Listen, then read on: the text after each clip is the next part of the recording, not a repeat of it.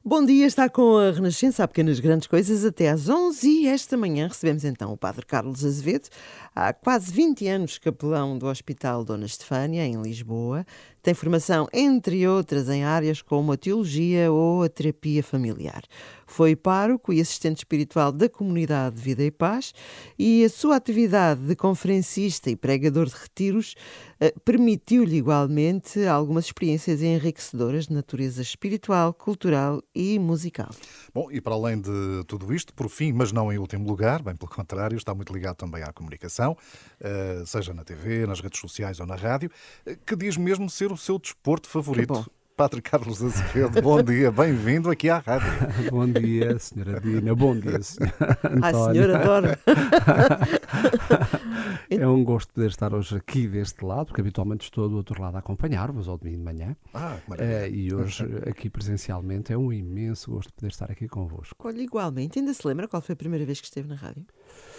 A primeira vez que eu estive na rádio, sim, curiosamente lembro-me perfeitamente. Foi na Lourinhã há muitos anos, no, no Rádio Clube da Lourinhã, há 20, quase há 30 anos, isto é, até uhum. escandaliza, mas não é bom começarmos a lembrar estas coisas. Não faz mal, nós também nos lembramos há 30 anos quando entramos na Renascença, não é? exatamente, também temos essas memórias. Exatamente, não faz mal. Mas é na altura como... Rádio Clube da Lourinhã, depois Rádio Caldas, uh, enfim, agora... É daí dessa zona? Eu sou da Alcobaça, mas eu fui parco na Lourinhã e parco okay. na zona das Caldas da Rainha, sim. Muito uhum. bem. De qualquer forma na, na, na, zona oeste, não é? Exato. Assim. Exatamente. É. Gosto muito da Zona Oeste também. E em que momento, Padre Carlos, é que percebeu, enfim, na, na, na, sua vida, já que vamos aqui puxar um bocadinho pelas memórias também, que, que, ser padre seria o caminho? Há um momento específico em que isso lhe, lhe ah, aconteceu? Talvez começou a haver ali um, um, um germenzinho de vocação, numa altura em que fui participar uh, numa semana vocacional no Seminário de Almada. Tinha 15 anos, imagine-se. Uhum. Uh, tinha um, grande amigo meu, que, que até é meu padrinho de Crisma, que na altura estava para entrar para o seminário e me convidou porque havia vagas de, de, para podermos vir a participar nessa semana vocacional, chamávamos-la Semana de Agosto, aliás, alguns dos que nos escutam com certeza que se lembrarão destas semanas de Agosto no Seminário da Almada, e entretanto uh, fui, isto depois tem aqui um aspecto que às vezes assim contado até fica com a sua graça, que é, ele foi para o seminário, eh, foi fazer a semana de agosto porque ia entrar para o seminário, acabou por não entrar, ele entrei eu. Já não é a primeira história dessas é, que parece. É curioso. Não, mas a verdade é que não entrei logo, não é? Não entrei logo. Bom, ele hoje também é sacerdote, uh, depois mais à frente entrou, mais, entrou já depois de mim, mas uh, entretanto e depois eu entrei já com os meus 18 anos e foi curioso. Bom, na verdade, na verdade, isto tudo nasce um bocadinho pela grande questão, que é o que é que eu vou fazer da minha vida? O que é que eu quero fazer da minha vida? E um dia uh, abriu-se a possibilidade, por que não experimentar esta via ou perceber se Deus tinha alguma coisa a ver com a minha história de vida assim desta forma mais intensa de consagração. E foi todo um caminho. Repare que depois uh, não há um momento, porque são oito anos de seminário, não é? Claro, claro. São muitos momentos, quase que eu diria, a partir pedra, a tentar também ir percebendo, com o grande auxílio da Igreja em termos de discernimento, porque a Igreja aí é muito importante também na confirmação dos sinais que possam haver dentro da nossa própria vida. Mas pronto, já lá vão, uh, depois do Senhor Patriarca me ordenar, já lá vão 20, 28 anos este 28 ano. 28 foi em 94, não é? Fez Sim. a sua ordenação. Exatamente. E, e, depois, nesses primeiros tempos, uh, seguiu então para a paróquia da Lourinhã? Foi logo nessa Sim, altura? Sim, paróquia da Lourinhã. Uh, ainda este, estes dias tive o privilégio de estar com o padre que me acolheu, o seu padre Batalha. Fizemos parco, parte de uma pequena comunidade de sacerdotes. Éramos quatro, chamados Parcos Insolidum, onde todos éramos parcos de todas as uhum. comunidades. Tínhamos praticamente o Conselho Inteiro da Lourinhã. Foram os primeiros três anos de sacerdote muito intensos, muito ricos, ainda hoje, bom, ainda agora num destes dias também estava no, na missa imensa gente da Lourinhã que nos veio visitar e que temos sempre esta, esta íntima conexão. Mas estou aqui a ver também no seu percurso que há aqui uma. Nós conhecemos bem a comunidade Vida e Paz, já fizemos várias coisas com eles, e o senhor foi assistente espiritual deste. Num momento, uh, num momento significativo, eu faço parte da comunidade Vida e Paz em termos de colaboração e de voluntariado praticamente desde o início. Uh, e uh, ainda, não era, ainda, ainda não era sacerdote. Já fazia os ah, okay. já participava, etc, etc. Entretanto, há ali uma altura crítica da comunidade, que é uh, a saída da fundadora, da Irmã Maria, uhum. em que a comunidade fica a tremer. E então o, o Senhor Patriarca, da altura, na sua amabilidade, enfim, na sua iluminação, virou-se para mim e disse: Olha, já que tu és um dos que eu conheço que tem mais ligação à comunidade, vai para lá e faz o que podes. e, então, e ela está cá hoje ainda, portanto. Ela está cá. Eu, aliás, foi das coisas mais bonitas, ainda continua a ser, porque continua a colaborar eh, com a comunidade.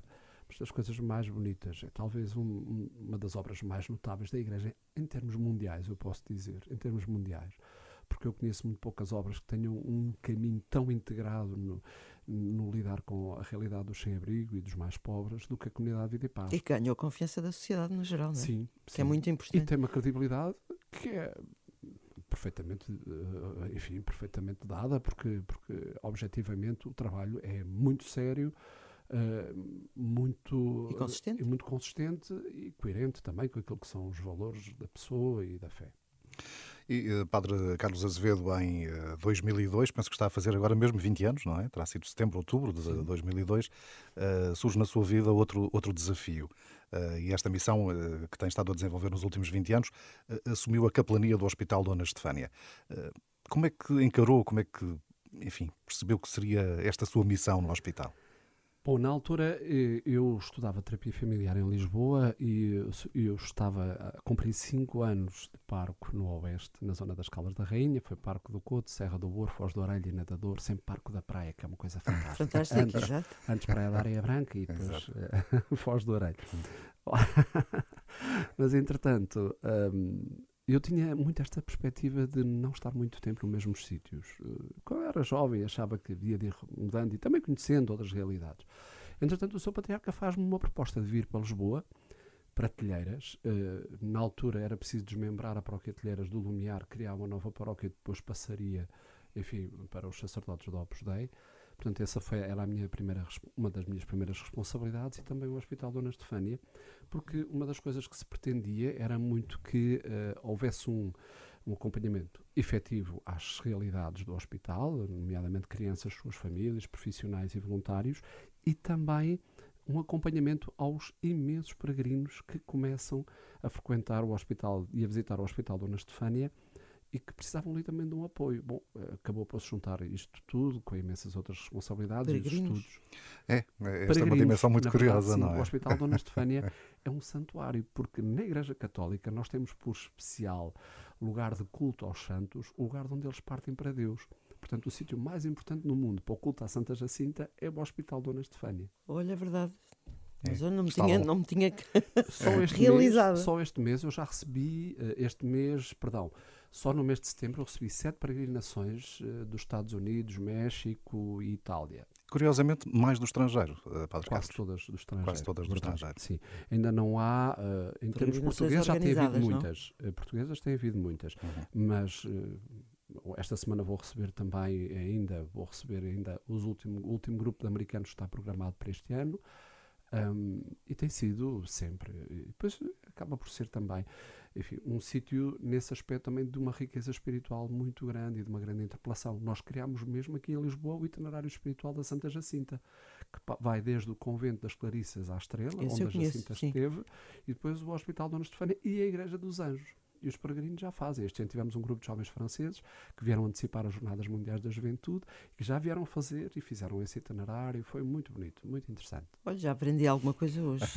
Mas voltando aqui um bocadinho ao Hospital Dona Estefânia, este é um sítio complicado em termos de sofrimento, porque estamos a falar de sofrimento, é sempre complicado, mas estamos a falar de crianças e de famílias em desespero, provavelmente, porque os pais, na generalidade, preferem sofrer em vez dos filhos, uh, e nem se calhar nem sempre há respostas para este sofrimento, não é? É verdade, é verdade. É um, é um, é um sítio. Uh, nós podemos sempre olhar para a vida de várias perspectivas. Eu costumo dizer, eu escolho a do amor, a perspectiva para mim. É? Há pessoas que ficam só pela perspectiva do sofrimento.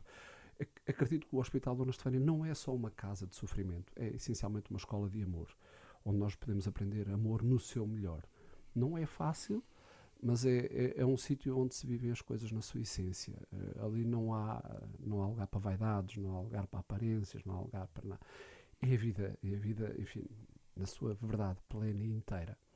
E, e sendo uma casa de, de, de, momentos e de circunstâncias muito difíceis, repare que ali estão as crianças que estão pior, até muitas vezes, até as próprias do IPO, quando não estão muito bem, vão para a Estefânia, porque os nossos cuidados intensivos são, são especializados. Facto, especializados e são enfim, uh, referenciados como de facto dos melhores que existem, em Portugal, sem dúvida. E então uh, temos ali situações de facto muito intensas ao longo destes anos. Eu, às vezes, às vezes questiono, questiono como é que nós fazemos a gestão disto tudo e como é que nós conseguimos, porque realmente se o sofrimento é, é, é grande e é duro, uh, ali, tratando-se das crianças, é aquilo que a Dina dizia, não é? Às vezes não há palavras, não há muita coisa para dizer. Aliás, muitas das vezes, quando nos dirigimos às famílias, a primeira coisa que pedimos é desculpa por falar qualquer coisa, qualquer coisa, porque naqueles momentos as palavras são todas, enfim, enfim são todas insuficientes, seja para Sim, o que for. Claro. Seja para o que for. E esse, esse é um, um acolhimento e essa ligação com as famílias, eh, enfim, faz parte da, da, da sua missão também. Uh, e, e, com os próprios profissionais também, não é? Sim. Portanto, aqui não é um trabalho solitário de capelão, é um, é um, não, é um trabalho. Não, não, não. Estes 20 anos têm sido de uma riqueza fantástica nessa, enfim, nessa comunhão de, de todos aqueles que são pertencem à comunidade hospitalar, quer uh, os profissionais, os voluntários e também Uh, como é óbvio, as famílias e as próprias crianças. Mantemos uh, relações fantásticas, mesmo, mesmo, uh, que é curioso, nós temos lá serviço religioso, portanto temos Eucaristias e temos outras celebrações e até temos catequese e temos montes de dinâmicas dentro da Estefânia. tudo isso é muitas vezes frequentado até por famílias de crianças que morreram lá na Estefânia, que morreram é verdade, continuam a ir. É um sinal também para nós muito animador daquilo que é a positividade do nosso trabalho. Ou certo. seja, se as pessoas continuam a lá ir, é sinal também de alguma forma que o seu luto está, está, está ficando um bocadinho mais gerível. Sim, mas eu percebo aquilo que está a dizer. Uh, e se calhar com pessoas de outras confissões religiosas também, não é? Sim, sim. Este último caso que eu tive, agora aqui há uns dias, com uma família protestante que, que solicitou apoio espiritual. E devo-vos dizer que às vezes apetece dizer que, que pena isto não ser filmado, quer dizer, o mundo precisava de ver isto, porque é de, de uma, de uma grandeza. Eu devo dizer que tipo, aí duas horas a chorar consecutivas sempre que estive com eles, o tempo todo que estive com eles, né, tive sempre, sempre, sempre com a lágrima a escorrer. Ainda bem que nós estamos de máscaras, porque às vezes nota-se pouco. sempre disfarça um bocadinho. É? Disfarça um bocadinho. E, e, falou, enfim, falou das máscaras, e essa foi uma realidade durante muito tempo e continua a ser ainda, não é? Esse ainda é um elemento distintivo quando nós frequentamos os hospitais, Sim. ainda em função da, da pandemia. Isso levou, uh, uh, no fundo, a que uh, utilizássemos as redes sociais e os meios digitais, e o Padre Carlos fez também esse, esse caminho. tem, de resto, uma atividade muito dinâmica nas redes sociais, particularmente no Facebook e das Face Novelas. Explique lá o que, o que é que são as Face Novelas. As Face Novelas advém exatamente da necessidade de, de, de, fazer um bocadinho de companhia também às pessoas através das redes sociais, não é? Tentar descobrir. Uma das coisas que a mim me anima muito é a criatividade. Eu acho que a criatividade é, é das coisas que mais que mais me animam, porque estou sempre a tentar pensar eh, como é que eu posso ser uma mais-valia através dessa criatividade. Então, eh, uma das coisas que eu comecei por pensar, e tenho uma imensa sorte, porque para além de dois sobrinhos de sangue, tenho depois imensos outros ditos adotivos, não é? São imensas crianças que, que fazem parte do meu universo, em termos de, de amizades, de relações, e enfim, efetivamente tratamos como tios e sobrinhos. E entretanto, eu quando faço e fazemos as atividades juntos, eu, eles e os pais e os amigos, tiramos muitas fotografias e alguns deles são extremamente fotogénicos. Nomeadamente, enfim, os mais chegados têm sempre um. Têm, têm, as crianças são bonitas por si mesmas e têm, têm um brilho e um encanto que transmite imensa coisa. E a, a minha intenção é sempre proporcionar uh, beleza, paz, serenidade, harmonia às pessoas. Bom, e então, juntando um bocadinho esta dinâmica das fotos, e depois aqui há alguns, alguns critérios que eu vou tentando interpretar daquilo que é a vida em cada tempo da sociedade. E uma das coisas é perceber, uh, as pessoas estão a perder valores, as pessoas, uh, o que lhes é dado, justificando que é aquilo que as pessoas querem receber, às vezes é muito agressivo, é violento, é estúpido, é vazio, é superficial. Então, uh, vou pegando em valores que têm a ver com a nossa história, com a nossa fé, consagrada escritura e vamos recriando a partir de algumas, até algumas personagens históricas que já existem, vamos tentando criar histórias que possam trazer um bocadinho de tudo isto. Tem que ser histórias, capítulos pequeninos, com uma fotografia a iluminar esse, esse uhum. bocadinho de uhum. história uhum. escrita. E então, como tem foto, não é? Faces, e depois tem um bocadinho de novela, que é o texto, uh, acabamos por lhe chamar as face novelas. Uhum. Que estão no seu Facebook, não é? Que estão no meu Facebook. E, e das face novelas, uh, surge agora também, curiosamente, um livro, não é? Uh, das redes sociais para, para, para o livro, A Bolota. e neste caso, Padre Carlos, o, o ponto de partida são as aparições de Fátima. Sim, como, como já, já, foi, já se percebeu, não é? nós temos uma íntima ligação também entre a Estefânia e Fátima, não é? Até por esta realidade da Santa Jacinta ali ter passado. É, é uma história que, de facto, nos uh, vai ocupando muito do nosso dia a dia e muito da nossa vida, da nossa pregação, do nosso ministério e apostolado. Então, um, ehm, a partir aqui de muitas leituras, um dia, e, e, quando fui com estes pequenitos, os meus pequenitos, a Fátima e visitar os sítios onde tinham nascido os pastorinhos, a Aljustrela, às casas deles, resolvi, comecei a, a, pensar uma história que tivesse a ver com a bolota. E eles foram tirando muitas fotografias, com as bolotas que apanhávamos no chão e tudo. E, depois foi surgindo o German e, entretanto, a história foi começando a ser publicada. E depois começam a haver seguidores, pessoas que se interessam por ir acompanhando a história, a face novela, dia a dia. Vai entusiasmando também. E, e se, se, não houvesse ninguém, nós, pelo gosto também de, de irmos passando a escrito, eh, iríamos com certeza escrevendo. E entretanto surge uma história que procura abordar algumas coisas que não são ditas da história de Fátima, uh, um bocadinho, enfim, uh, claro, romanceadas por nós, e outras que têm a ver com acontecimentos históricos que muitas vezes não, estão, não são do conhecimento das pessoas. Então misturamos aqui um bocadinho dos dois, é? tentamos uh, juntar aqui também um bocadinho da nossa espiritualidade e fazer com que surja uma história que possa acrescentar alguma coisa. Uhum. E, e, um livro que tem as ilustrações de Maria Anderson, não é? Que, tem aqui uma Exatamente. participação também especial. Eu creio que o livro surge por causa da Maria Anderson. Uhum. Não é propriamente porque o padre Carlos tenha tido muito mérito no livro, mas é assim, Maria Anderson é uma senhora que uh, está a ver se a terra treme uh, nos Açores, ou seja, está a olhar para o sismógrafo e ela uh, pronto, trabalha exatamente nesse, nessa, nesse, área. nessa área. E à medida que foi lendo a história, foi-se entusiasmando em uh, pintar um bocadinho as cenas como as via na sua cabeça. E então é uh, muitíssimo interessante, porque uh, a partir daí ela um dia chega até mim e faz uma proposta de, de juntar ao texto aquelas pinturas.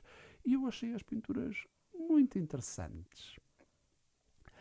E pronto, entretanto, juntámos aqui uma outra vontade muito forte também, que, que é uma, uma das nossas colaboradoras, a Maria Miguel, e uh, juntamente com a Maria Miguel, a Maria Anderson, e depois juntámos as Paulinas também, para, uh, para avançar com este projeto, que pode ser um princípio enfim, de muitas das face novelas que já lançámos, uhum. que entretanto possam vir a parar. Também. A passar, Exato. A Portanto, isto está à venda nas Paulinas, não é? Está à venda em Ou então online. Sítios, está à venda em imensos sítios, não só nas Paulinas, sei que noutras, noutras livrarias, okay. não interessa se calhar dizer os nomes, mas qualquer pessoa que procure numa das livrarias creio que estará acessível. Eu creio que deve estar esgotada a primeira edição, praticamente, porque, por aquilo que nós fomos percebendo, as edições em Portugal também não são assim. Certo é sempre uma boa notícia é hoje sempre, em dia. É sempre. É, é, bom, para já eu creio a nossa intenção uh, não é era essencialmente que, que, a leitura destas linhas possa trazer um bocadinho de alguma mais valia, não é? Claro. Uh, e proporcionar um momento de paz e de beleza. Tem que seja um bocadinho cada dia, não é? É, porque a ideia também é essa, é de que estes livros sirvam de meditação durante algum tempo, porque também quando as vamos passando a escrito nas face novelas, a intenção é de que elas dia a dia ajudem enfim, às vezes até a, a, preparar o sono, o sono. Digamos que são pequenos comprimidos para as pessoas, já que também está no hospital, são pequenos comprimidos. Perfeitamente. Pronto. Bom, e estaríamos aqui Exato. a falar muito mais tempo e vamos ter certamente essa ocasião, porque não falámos aqui da música, que é uma área muito importante na sua vida. Uh, não falámos também das viagens. Uh, As peregrinações, os grupos. Podemos deixar sim, só esta nota, porque coisa. já este mês vai, vai realizar-se a peregrinação anual da Fátima, não é? Sim, vamos eh, arrancar agora de sexta-feira, dia 8, vou dar a partida às 7. Aliás, perdão, não.